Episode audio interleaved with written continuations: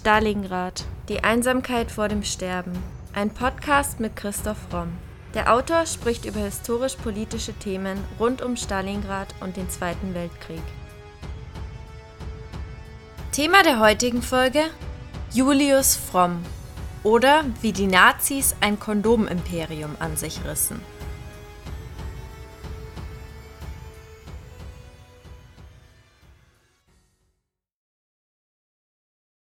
Im Kabarett sang man in den 1920er Jahren Fromms zieht der Edelmann bei Mädel an oder wenn's euch packt, nehmt Fromms Akt.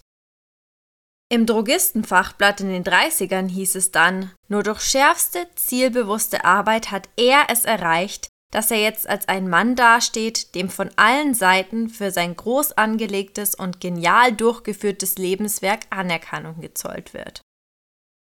Julius Fromm hatte kurz vor dem Ersten Weltkrieg versucht, aus einem schier unaussprechlichen, meist mangelhaft gearbeiteten Artikel ein seriöses Markenprodukt zu machen.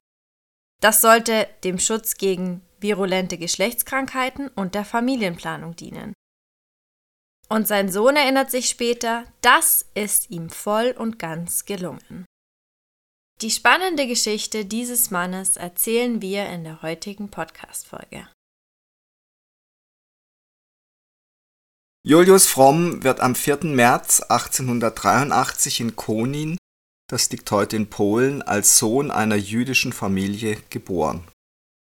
Nach der Beschneidungsfeier wird er als Israel Fromm in das Synagogenregister eingetragen. Die Fromms sind arm, eine Schulpflicht besteht nicht. Zudem schlägt ihnen in ihrer Heimat starker Antisemitismus entgegen, besonders von den Christen. 1893, Fromm ist gerade zehn Jahre alt, beschließt seine Familie nach Berlin auszuwandern, um den schlechten Lebensbedingungen zu entkommen. Dabei werden ihre Vornamen eingedeutscht. Fromms Vater Baruch nannte sich Bernhard, aus Rivka, der Mutter, wurde Regina, Fromms Schwester Esther hieß fortan Else, den Bruder Mosjek nannten die Eltern Max. Fromm selbst der als Israel ins Geburtsregister von Konin eingetragen worden war, hieß ab seinem zehnten Lebensjahr Julius. In Berlin angekommen wohnt sie in der Mulakstraße, die im Scheunenviertel liegt, einem der ärmsten Viertel Berlins. Das Scheunenviertel war damals das Zentrum der ostjüdischen Auswanderung.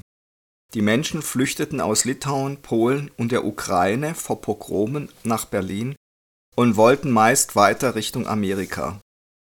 Der Anteil der armen, meist streng orthodoxen Ostjuden an der Wohnbevölkerung der Straßen betrug hier bis zu 70 Prozent.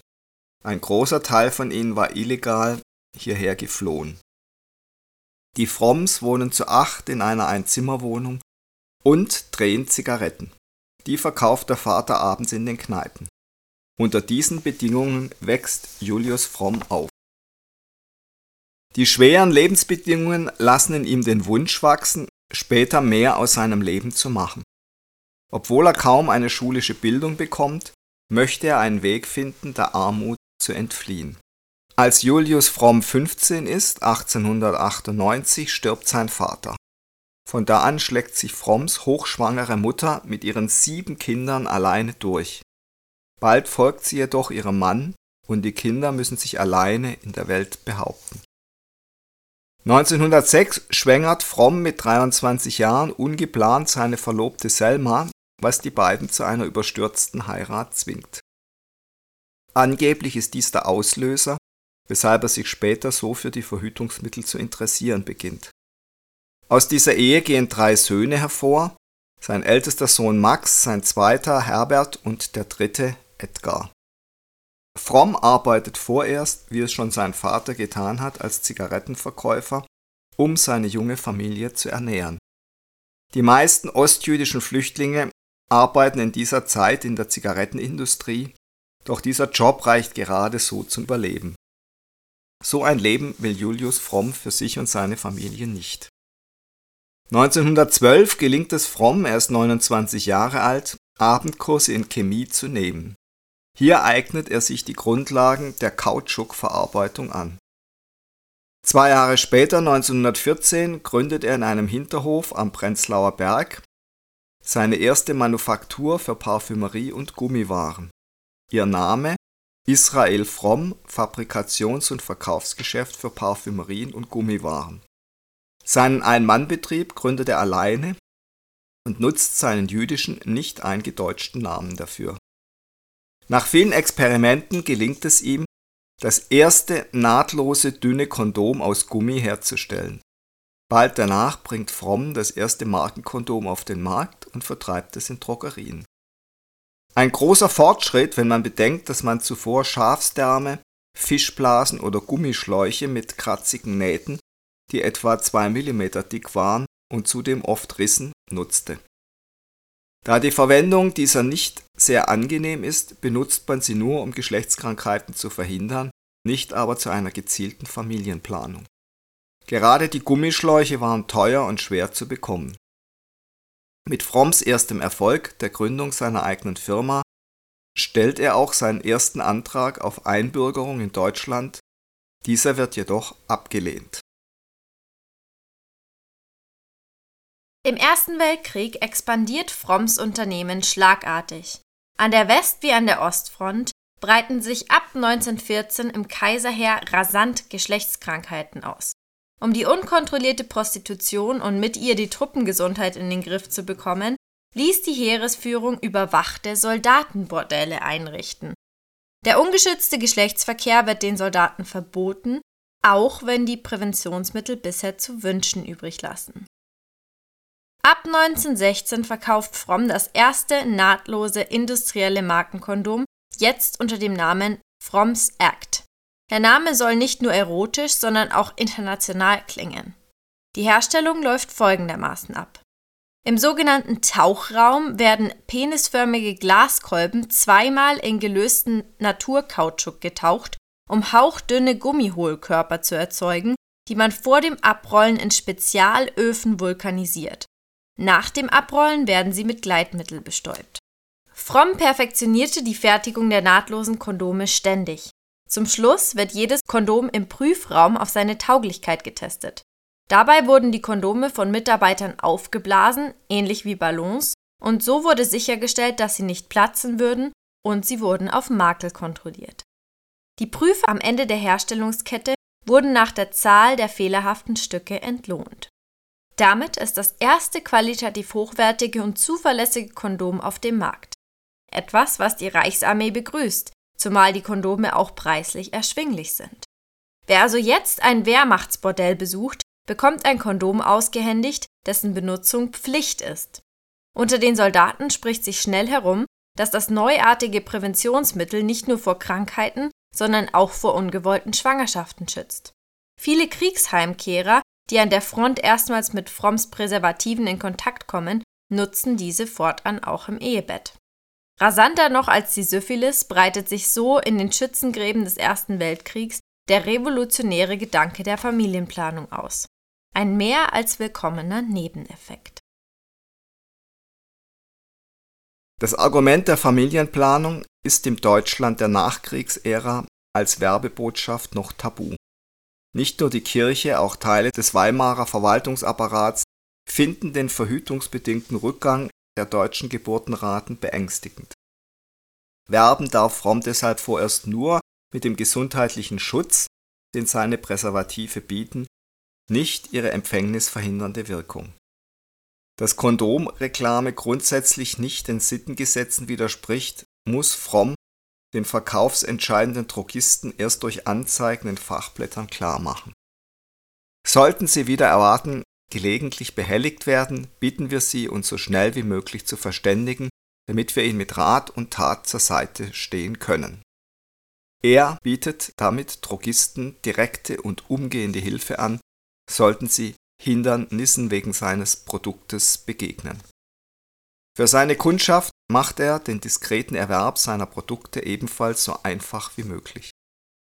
Noch lange lagen den grün-violett gestreiften Dreierpackungen, die Fromm für 72 Reichspfennige verkaufte, kleine Zettelchen bei, die Kunden beim nächsten Drogeriebesuch unauffällig über die Ladentheke schieben konnten.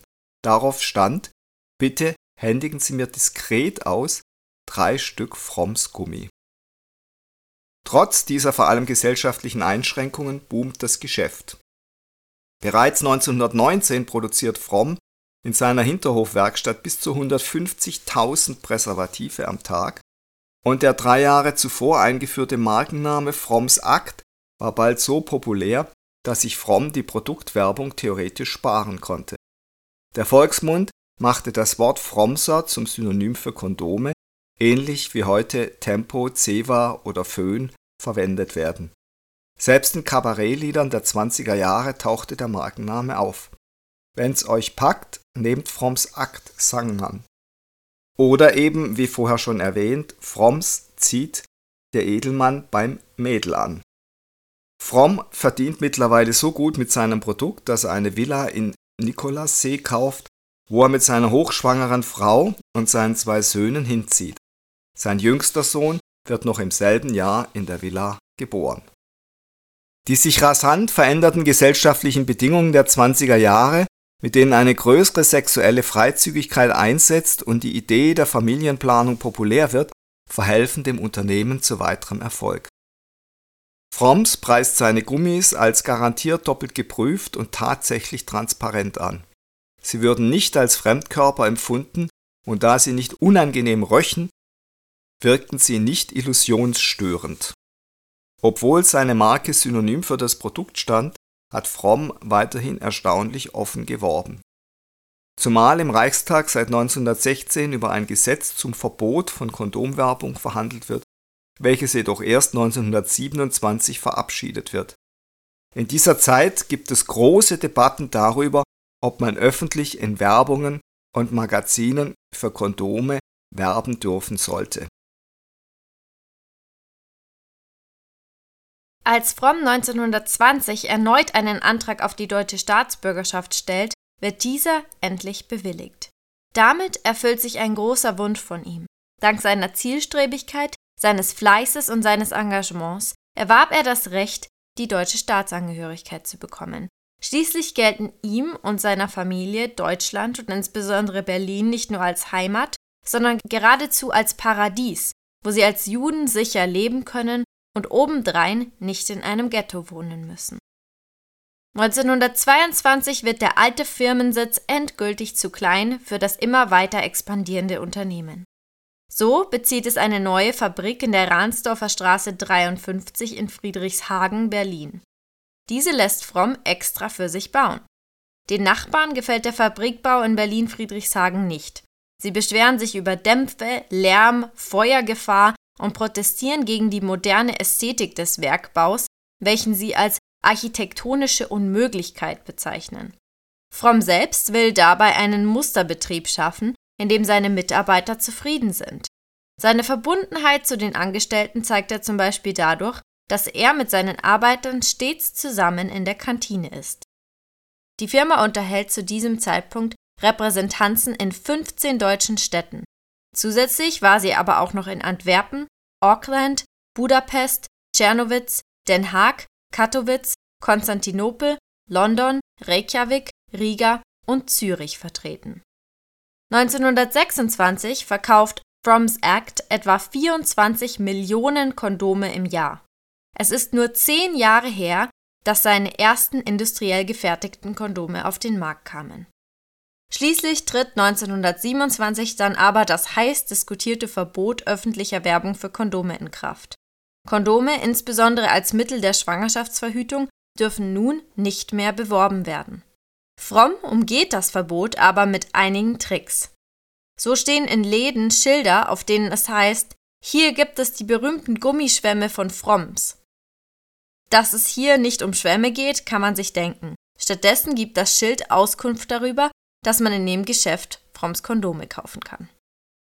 Da Werbung, die sich auf Liebeslust und Schwangerschaftsverhütung bezog, verboten war, gleichzeitig aber eine Kampagne gegen die Verbreitung von Geschlechtskrankheiten lief, wird mit Sätzen wie Männer schützt eure Gesundheit oder Fromm Act gegen Infektion in allen einschlägigen Geschäften erhältlich geworben. Noch eine weitere Strategie, mit der Fromm die Richtlinien des Werbeverbots umgeht, und sich hier eben nur auf den Schutz vor Geschlechtskrankheiten bezieht. Gleichzeitig steigt aber auch der Bedarf nach Diskretion. So kommt Fromm auf eine neue Idee, den Kondomautomaten. Die Automaten werden in öffentlichen Toiletten oder an Orten, die nicht sofort einsehbar sind, aufgestellt. So kriegt es keiner mehr mit, wenn man doch für das private Vergnügen ein Verhütungsmittel besorgt.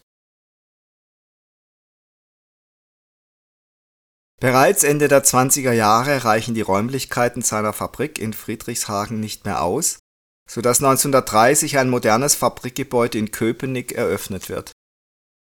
Auf einem 16.000 Quadratmeter großen Gelände errichtet er ein neues Großwerk, die Pläne dafür machen die prominenten jüdischen Architekten Arthur Korn und Siegfried Weizmann. Denn Fromm begeistert sich für den Stil der Moderne, wie er sich etwa in dem 1929/30 ganz im Stil der Neuen Sachlichkeit erbauten Fabrikgebäude in Berlin-Köpenick manifestiert. Durchgehenden Fensterfronten heben die Trennung von Innen und Außen so weit wie möglich auf. Sachliche Fabrikarchitektur aus Stahl, Beton und Glas prägt diese wuchtigen neuzeitlichen Bauten und Stätten deutscher Arbeit, wie sie 1933 das Pharmaziefachblatt Der Drogenhändler preist zu Fromms 50. Geburtstag heißt es dort: Nur durch schärfste zielbewusste Arbeit hat er es erreicht, dass er jetzt als ein Mann dasteht, dem von allen Seiten für sein groß angelegtes und genial durchgeführtes Lebenswerk Anerkennung gezollt wird. Auch wenn Fromm für die Kondome bekannt ist, ist das nicht das einzige, was seine Firma herstellt. Schließlich lässt sich als Gummifabrikant noch sehr viel mehr machen so werden auch zunehmend Gummisauger für Babys hergestellt und verkauft. Nicht lange nachdem der lobende Artikel über Fromm und seine Firma veröffentlicht wurde, kommt der verheerende politische Umschwung 1933. Der trifft auch Fromms Familie, die die neue politische Lage zu spüren bekommt. Fromms ältester Sohn Max, der gegen den Willen des Vaters Schauspieler geworden ist, tritt unter anderem im Kabarett der Komiker auf einem jüdischen Satiretheater, das die aufkommende Hitlerbewegung veralbert. Im Frühjahr 33 wird Fromm gewarnt, dass der Name seines Sohnes auf einer schwarzen Liste der SA stehe. Auf Drängen des Vaters hin verlässt Max mit seinen Brüdern Deutschland Richtung Paris, wo sie sich niederlassen. In Frankreich spielt Max in den 60ern mit Burt Lancaster in Hollywood-Filmen mit als blonder Mann muss er oft Nazis spielen. In dem Film Der Zug, einem bekannten Film über Kunstraub, während der Nazi-Besatzung Frankreichs spielt er einen Gestapo-Beamten. Ein tragischer Umstand, der nicht nur ihm passiert. Einige deutsche Flüchtlinge, die in Hollywood landen, müssen dort die Nazis spielen. Fromm selbst hat sich nie groß für Politik interessiert. Als Kind einer angepasst lebenden Einwandererfamilie wähnt er sich in Sicherheit, obwohl das neue Regime ihn rückwirkend wieder ausbürgern möchte. Fromm versucht den Entzug der Staatsbürgerschaft mit einer Stellungnahme abzuwenden, aus deren anbiederndem Ton Verzweiflung spricht. Zitat So konnte ich durch meine deutsche Artung und meinen deutschen Fleiß sauber und ehrlich einer der größten Steuerzahler meines Wohnbezirkes Zehlendorf-Schlachtensee werden das ist meine deutsche Lebensarbeit. Auch die gute soziale und hygienische Ausstattung des Werks helfen, dass Fromm seine Staatsbürgerschaft nicht entzogen wird, denn er bietet gute Arbeitsbedingungen für das deutsche Volk. Da sich gleichzeitig prominente deutsche Industrielle für ihn einsetzen und schließlich sogar die Berliner Gau-Betriebszellenabteilung der NSDAP vor Arbeitsplatzverlust und Exporteinbußen warnt, nimmt das Innenministerium den Ausbürgerungsversuch vorläufig zurück. Fromm glaubt, das Gröbste überstanden zu haben. Zumal zwei seiner Fabrikdirektoren NSDAP-Mitglieder sind. Aber Herr Fromm, wir meinen doch nicht Sie, Sie sind eine Ausnahme, versichern die beiden ihrem jüdischen Chef. Beruhigt lässt Fromm sie gewähren, als in der Werkskantine eine Hakenkreuzfahne nebst Führerporträt aufhängen. Die Hitlers kommen und gehen, beruhigt der Zweckoptimist Fromm zunächst auch seine Familie und versucht sich gleichzeitig mit den neuen Verhältnissen zu arrangieren. So passt er vorsorglich seine Reklame dem aktuellen, dem politischen Zeitgeist an. Als rein deutsches Edelerzeugnis und am meisten gekaufte deutsche Spezialmarke bewirbt er fortan seine Kondome. Fromm wandelt seine Firma in eine GmbH um und bleibt offiziell nur Berater auf Honorar. Aber das Firmengebäude sowie die Maschinen bleiben weiterhin in seinem Besitz. Die Leitung der Firma überlässt er seinen beiden Direktoren. Die Fabrik verbessert indessen die Gleitfähigkeit seiner rektal und vaginal verwendbaren Gummiwaren und lässt sich beim Eidgenössischen Amt für geistiges Eigentum in Bern ein entsprechendes Patent ausstellen. Mitte der 30er Jahre lässt Julius Fromm als Werbegeschenk einen Viewmaster mit 37 Schwarz-Weiß-Dias seiner Fabrik in Berlin-Köpenick produzieren. Ein Exemplar dieser Fotoserie überlebt Flucht, Exil und Krieg auf einem Pariser Dachboden. Doch schon allzu bald wird Fromm klar, dass er das Regime nicht auf die leichte Schulter nehmen darf und dass dieses Regime noch länger an der Macht bleiben wird. Und auch, dass sie ihre antisemitischen Parolen durchaus ernst meinen. Denkt Julius Fromm anfangs, dass er als erfolgreicher Unternehmer von den Nationalsozialisten nichts zu befürchten hat, wird er zunehmend als Jude drangsaliert. Erst als 1936 im Antisemitenblatt Der Stürmer ein Hetzartikel gegen die Judenfirma Fromms Gummiwaren erscheint und ihr das Unzuchtfördern vorwirft, begreift Fromm, dass sich der Wind endgültig gedreht hat. Er beauftragt seine Bank, den Verkauf seiner Firma vorzubereiten, um mit den Erlösen davon auszuwandern. Ein Kaufinteressent ist schnell gefunden, doch als der Vertrag schon unterschriftsreif vorliegt, interveniert das Reichswirtschaftsministerium, das sich bei Verkäufen jüdischer Firmen neuerdings ein Mitspracherecht herausnimmt. Der Berliner Gauwirtschaftsberater erklärt gegenüber Fromms Bank, er habe für die Kondomfabrik einen potenten Bewerber gefunden. Drei handschriftliche Ausrufezeichen stehen im Gesprächsprotokoll der Bank neben dem ungewollt doppeldeutigen Zitat. Den Zuschlag für Fromms Act erhält am 21.07.1938 die Baronin Elisabeth Edle von Eppstein-Mauternburg, die Patentante von Reichsmarschall Hermann Göring. Für gerade einmal 200.000 Schweizer Franken, umgerechnet also 116.000 Reichsmark, kauft die Baronin Fromms Lebenswerk, welches 8 Millionen Reichsmark wert ist. Damit wird das Kondomwerk weit unter dem Marktwert verkauft. Kurze Zeit später arisieren die Nazis auch die Firmen von Julius Fromms Geschwistern. Die Firma Fromms Kosmetik etwa, die sein großer Bruder aufbaute, wechselt den Besitzer für 16.700 Reichsmark. Die neue Besitzerin ist wieder Görings Patentante, die ein florierendes Unternehmen erhält für einen Preis, der nicht einmal die Hälfte eines Jahresgewinns ausmacht. Für den arrangierten Zwangsverkauf revanchiert sich die Baronin bei ihrem Schützling indem sie dem Mittelalterliebhaber zwei gut erhaltene Ritterburgen schenkt. Im Oktober flieht Fromm mit 55 Jahren nach England. Er versucht, so viele Familienmitglieder wie möglich mitzunehmen. Die deutsche Regierung friert Fromms Konto ein und zwangsverstaatlicht die Außenstände von Fromms Firma. Addiert man die Reichsfluchtsteuer, die Judenvermögensabgabe und alle sonstigen Zwangsabgaben an das Naziregime hinzu, bereicherte sich der deutsche Staat an Julius Fromm um drei Millionen Reichsmark. Nach heutigen Maßstäben entspräche das über 30 Millionen Euro. In England erhalten trotz der Vorbehalte gegenüber Juden Fromm und seine Frau ein englisches Visa. Als Emigrant durchlebt Fromm in London nun den Krieg. Obwohl man ihm seine Firma zum Spottpreis abgenommen hat, ermöglichen ihm die Erlöse immer noch ein komfortables Leben. Trotzdem leidet der Unternehmer, der in Berlin 500 Angestellte geführt hatte, unter seiner plötzlichen Untätigkeit. Immerhin ist er aber mit dem Leben davongekommen, anders als viele andere seiner jüdischen Verwandten und Freunde. Fromms Schwägerin Elvira bleibt mit ihrem behinderten Sohn Berthold vorerst in der Villa Rolandstraße wohnen. Ihr Sohn wird am 20.11.1941 verhaftet und ins KZ Sachsenhausen gebracht. Dort wird er am 28.05.1942 gemeinsam mit 249 anderen Juden erschossen. Ebenfalls in der Villa wohnen Fromms Schwester Esther und ihr Mann Willy Brandenburg, die am 7.3.1943 in Auschwitz sterben. Die Villa wird fortan zum Judenhaus erklärt.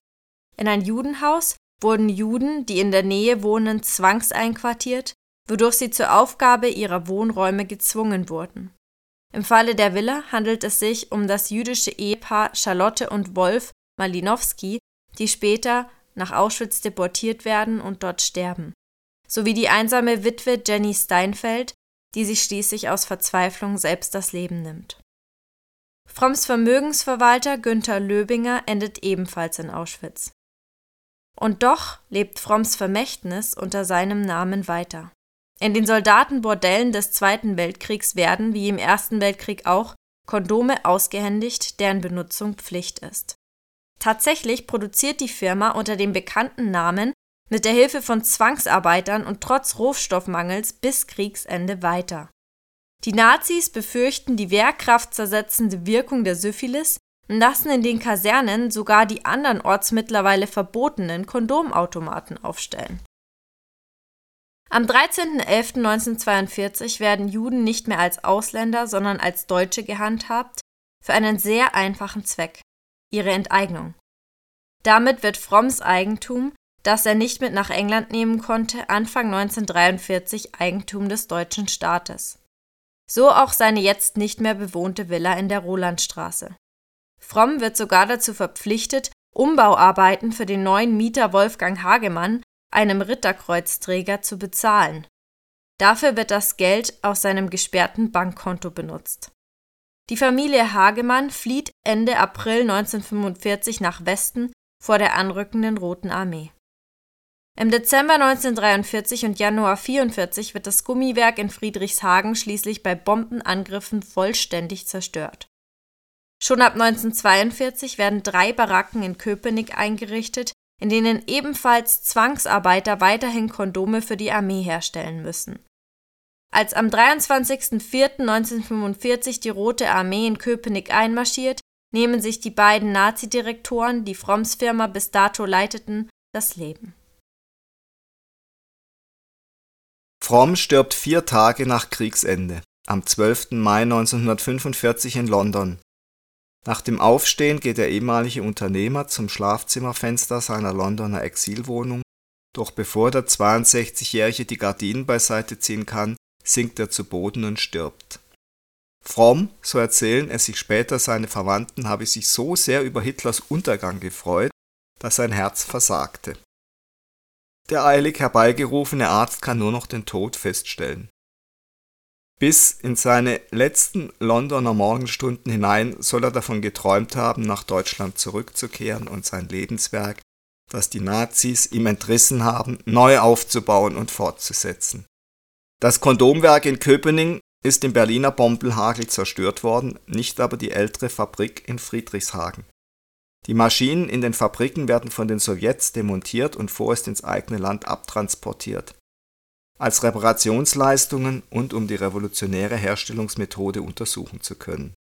Dann wandern die Maschinen wieder zurück nach Deutschland in die alten Fabrikhallen, die noch stehen. Die Fabrik in Friedrichshagen wird auf Betreiben des sowjetischen Stadtkommandanten sieben Wochen nach Kriegsende wieder in Betrieb genommen. Das vorrangige Ziel ist, jetzt die Rote Armee mit den guten Kondomen zu versorgen Gleichzeitig versuchen in Westdeutschland 1947 48 Fromms Erben zumindest den Markennamen Fromms Akt zurückzuerhalten, auch wenn sie sich keine Chancen auf den Rückerhalt der Firma erhoffen. Der Markenname gehört inzwischen den Erben der Baronin von Epenstein, die sich selbst als Nazi-Opfer und den Zwangsverkauf als legitime Transaktion darstellen. Es kommt schließlich zu einer außergerichtlichen Einigung für knapp 175.000 D-Mark gehen die Markenrechte zurück an die Familie Fromm, die in den Nachkriegsjahren eine Lizenzvereinbarung mit dem Hanseatischen Gummiwerk im niedersächsischen Zeven abschließt. Dort werden bis heute Kondome unter dem Markennamen Fromms produziert. Julius Fromm wird in Bezug der Firmenwerke von den Sowjets ein zweites Mal enteignet, diesmal posthum. 1948 heißt es in dem Beschluss mit dem das Werk in Volkseigentum überführt wird Obwohl Jude gehörte Julius Fromm zu jenem kapitalistischen Ausbeutertyp, der sich in der skrupellosesten Weise aller sich bietenden Mittel und Methoden bediente, um seine Profitchancen rücksichtslos zu sichern.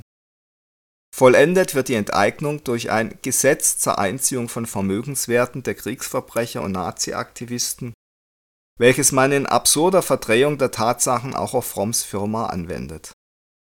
Am 10.01.52 geht auch die Villa wieder in den Besitz der Familie Fromm zurück, jedoch bekommt 1965 Frau Hagemann, die kurz vor Kriegsende mit ihrem Mann aus dieser fliehen musste, nochmals zur Villa. Sie will im Garten nach verstecktem Schmuck graben, den sie auf der Flucht zurücklassen musste. Am ehemaligen Standort des Kondomwerks in der Friedrichshagener Straße 38 erinnert heute ein Stolperstein an den einstigen Inhaber Julius Fromm. Von der Fabrik selbst ist nichts übrig. Zerstört wurde im Krieg auch das Wohnhaus im Scheunenviertel, in dessen Erdgeschoss die Familie Fromm lebte, nachdem sie eingewandert war. Auf dem ehemaligen Grundstück der Mulakstraße 9, wo der Pionier der modernen Empfängnisverhütung aufwuchs, befindet sich heute ein Kinderspielplatz. Zuerst haben die Nazis Fromm und seine Familie von der Rückkehr abgehalten, dann die Kommunisten, die das Lebenswerk Fromms für sich nutzen wollten. In den Anfängen seiner Karriere muss Fromm auf irgendeine Art geahnt haben, dass der Markt für Verhütungsmittel in den kommenden Jahren und Jahrzehnten explodieren wird. Die zwei wesentlichen Faktoren, die zu dieser Explosion geführt haben, sind zum einen der Erste Weltkrieg und zum anderen die lockere Sexualmoral der Weimarer Ära, in der sich sein Geschäft entfalten konnte. Hinzu kam Fromms erstaunlich lockere Einstellung zum Thema der Verhütung, die wohl auch daher rührt, dass er zur Heirat seiner von ihm geschwängerten Verlobten gezwungen war. Empfängnisverhütung galt unter den Juden des russischen Städtchens Konin, aus dem seine Familie stammt, als schwere Sünde, Trotzdem folgt Fromm seiner Geschäftsidee. Seine Firma Fromms Act avanciert in der Weimarer Republik zum Synonym für sein Produkt und bleibt es bis in die späten 70er Jahre. Denn Fromm ist so mutig, seinem Produkt auch seinen Namen zu geben und damit für die Qualität zu bürgen. Ähnlich wie es heute noch in der Werbung der Hip-Gläschen mit Klaus Hipp heißt, dafür stehe ich mit meinem Namen. Damit unterscheiden sich die Frommser auch in dieser Hinsicht von den namenlosen und qualitativ minderwertigen Konkurrenzprodukten. Fromm hat Erfolg und wird reich. Aus dem Scheunenviertel konnte seine Familie schließlich in eine Villa nach Nikolassee ziehen. Fromm ist ein genialer Geschäftsmann. Als Zigarettendreher nimmt er gezielt Abendkurse in Gummichemie, um seine eigene Firma aufzubauen. Mit seiner Idee trifft er genau den Geist der Zeit. Bald dient er all den intelligenten jüdischen Geschäftsleuten in Berlin als Vorbild und trägt erheblich zur deutschen Wirtschaft bei. Als erster Berliner fährt Julius Fromm einen teuren Cadillac. Er ist ein reicher Mann, zudem korrekt, diszipliniert und fleißig. Er ist stolz darauf, ein Deutscher zu sein. Das wohl beeindruckendste an Fromm ist sein Mut. Er gibt dem damals Unaussprechlichen seinen Namen. Fromms. Dazu der Slogan Leiste Garantie, Umtausch jederzeit gestattet. Er fordert von seinen Mitarbeitern auch in der Familie Pünktlichkeit und Genauigkeit. Sein Wahlspruch lautet immer voran. Dabei ist Fromm nicht das einzige erfolgreiche Familienmitglied. Einige seiner Brüder und Schwestern schaffen den sozialen Aufstieg, meist als Gründer von Firmen. Seine Zukunft scheint endlich gesichert, bis die Nazis an die Macht kommen ihm alles nehmen und ihm nur sein Leben lassen. Fromm wird ins Exil gedrängt und träumt sein restliches Leben lang davon, nach Deutschland, seine Heimat, zurückzukehren und seine Firma erneut aufzubauen. Dass er ein zweites Mal von den Sowjets enteignet wird, muss er glücklicherweise nicht mehr miterleben.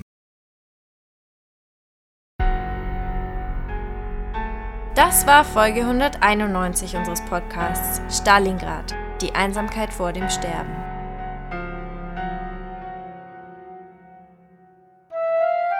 Mir passieren manchmal auch so Sachen, auch wenn ich gar nicht verliebt bin.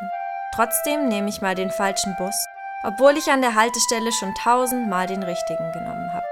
Das passiert, wenn ich an was Wichtiges denke. Zum Beispiel daran, ob mein Dad und die Mur, mein Bruder und ich zusammen Weihnachten feiern. Tun wir natürlich nicht, weil es meinem Dad viel zu wehtun würde. Aber es ist schön, sich auszumalen, wie es wäre, wenn wir alle um einen Baum rumsitzen und die Geschenke auspacken würden, von denen ohnehin schon jeder weiß, dass er sie kriegt. Und wenn ich an sowas denke, nehme ich schon mal den falschen Bus. Für Nick, den Protagonisten unseres neuen Coming-of-Age-Romans, sind die Tage vor Weihnachten alles andere als eine Stadezeit.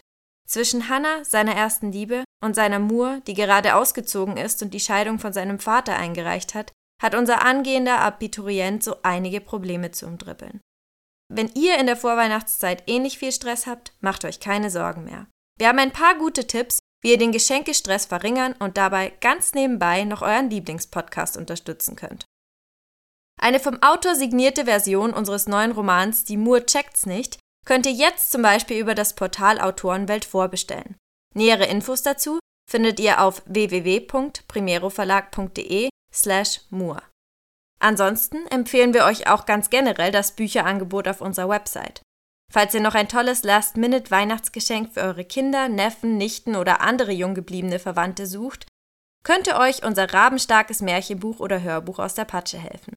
Die Abenteuer von Gottfried, Enno und Kira bringen die alten Fabeln der Gebrüder Grimm ins 21. Jahrhundert und lesen sich unter dem Weihnachtsbaum bestimmt doppelt gut. Und auch für große Erwachsene findet ihr in unserem Belletristikangebot bestimmt einige gute Geschenkideen. Vom Historienroman über Satire bis hin zum Wirtschaftsthriller ist alles dabei. Ganz unabhängig davon wünschen wir euch allen aber eine schöne, möglichst stressfreie Vorweihnachtszeit und freuen uns, dass ihr so treu und interessiert unseren Stalingrad Podcast hört. Wir hoffen, ihr bleibt uns noch über viele weitere Folgen erhalten.